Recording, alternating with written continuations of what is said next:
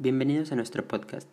Hoy hablaremos acerca del primero de los Objetivos de Desarrollo Sostenible de las Naciones Unidas, el fin de la pobreza.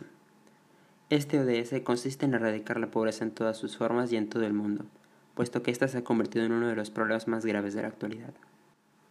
Entre 1990 y 2015 la cantidad de personas viviendo en condiciones de pobreza extrema disminuyó en más de un 50%.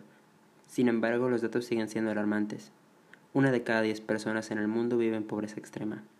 Estas son 736 millones de personas que día a día encuentran grandes dificultades para satisfacer sus necesidades básicas como agua potable y saneamiento.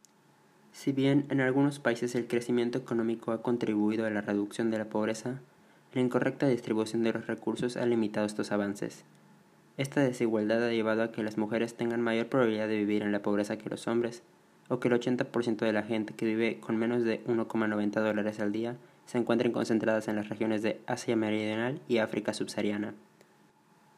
Por ello, muchos países han establecido metas y acciones para el cumplimiento de este objetivo. Una acción que podemos tomar es llenar una caja con alimentos no perecederos y donarla a un banco de alimentos. Algunos alimentos que podemos donar son agua embotellada, bolsas de arroz y lentejas, latas de atún y sardinas, latas o bolsas de frijoles, azúcar, café, chocolate, leche, leche en polvo, aceite, mayonesa, sopa de pasta, fruta en almíbar. Y lo podemos donar en Mérida en la siguiente dirección. Calle 4, número 213, Colonia Leandro Valle. Es el Banco de Alimentos de México. Y otra acción que podemos tomar para combatir la pobreza es si podemos dar algo a los mendigos que vemos en la calle, algún tipo de alimento que tengamos, una manzana, agua, comprarle algo si vemos un puesto de comida cerca o darle una moneda, incluso una sonrisa les puede venir bien. Yendo un poco hacia el lado de las metas con la que lleva parte este lado del fin de la pobreza del desarrollo sustentable tienen varias de metas, pero voy a resumir un poquito dos de ellas.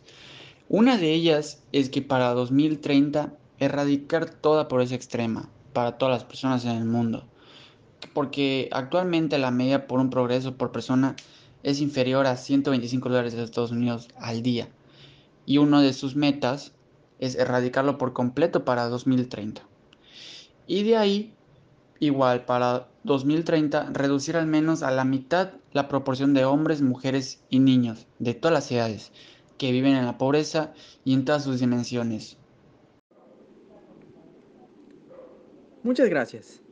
Bueno, la forma en cómo se está combatiendo la pobreza aquí, en el estado de Yucatán, es mediante la llegada de compañías, el cual su principal objetivo es la generación de espacios de trabajo formales y seguros que dan certeza a las familias yucatecas del progreso en su economía, como lo es la firma Vertical Knights, enfocada en el sector maquilador textil y de confección, que se establecerá en Peto con una inversión de 50 millones de pesos, en donde será capaz de generar más de 4.000 empleos formales en la zona sur de la entidad.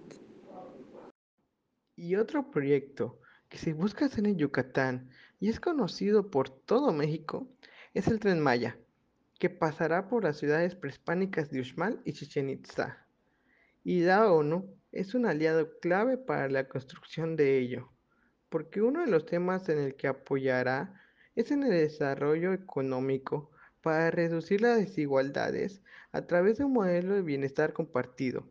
Aparte, incrementará el turismo en la zona y también se implementarán nuevos empleos y esto se logrará alcanzar en la Agenda 2030 para el Desarrollo Sostenible. Y ahora los dejo con un comentario que resalta la importancia de las ODS y cómo contribuir con nuestra carrera. Muchas gracias compañeros. Para finalizar, vamos a platicarles de los beneficios de conocer las ODS. Y bueno, su importancia radica en la empatía y la conciencia que genera en nosotros como personas para detener los grandes problemas mundiales, Gracias a la globalización de los mismos, muchos países han conseguido completar muchos de ellos planificando programas y políticas a favor de la población y en el medio ambiente. Una buena iniciativa para hacer un mundo mejor. Sin embargo, recalcamos que ni un solo país ha logrado completar todas las ODS, por lo que nos queda mucho trabajo por delante. Por lo pronto, hemos llegado al final de este podcast. Muchas gracias por sintonizarnos.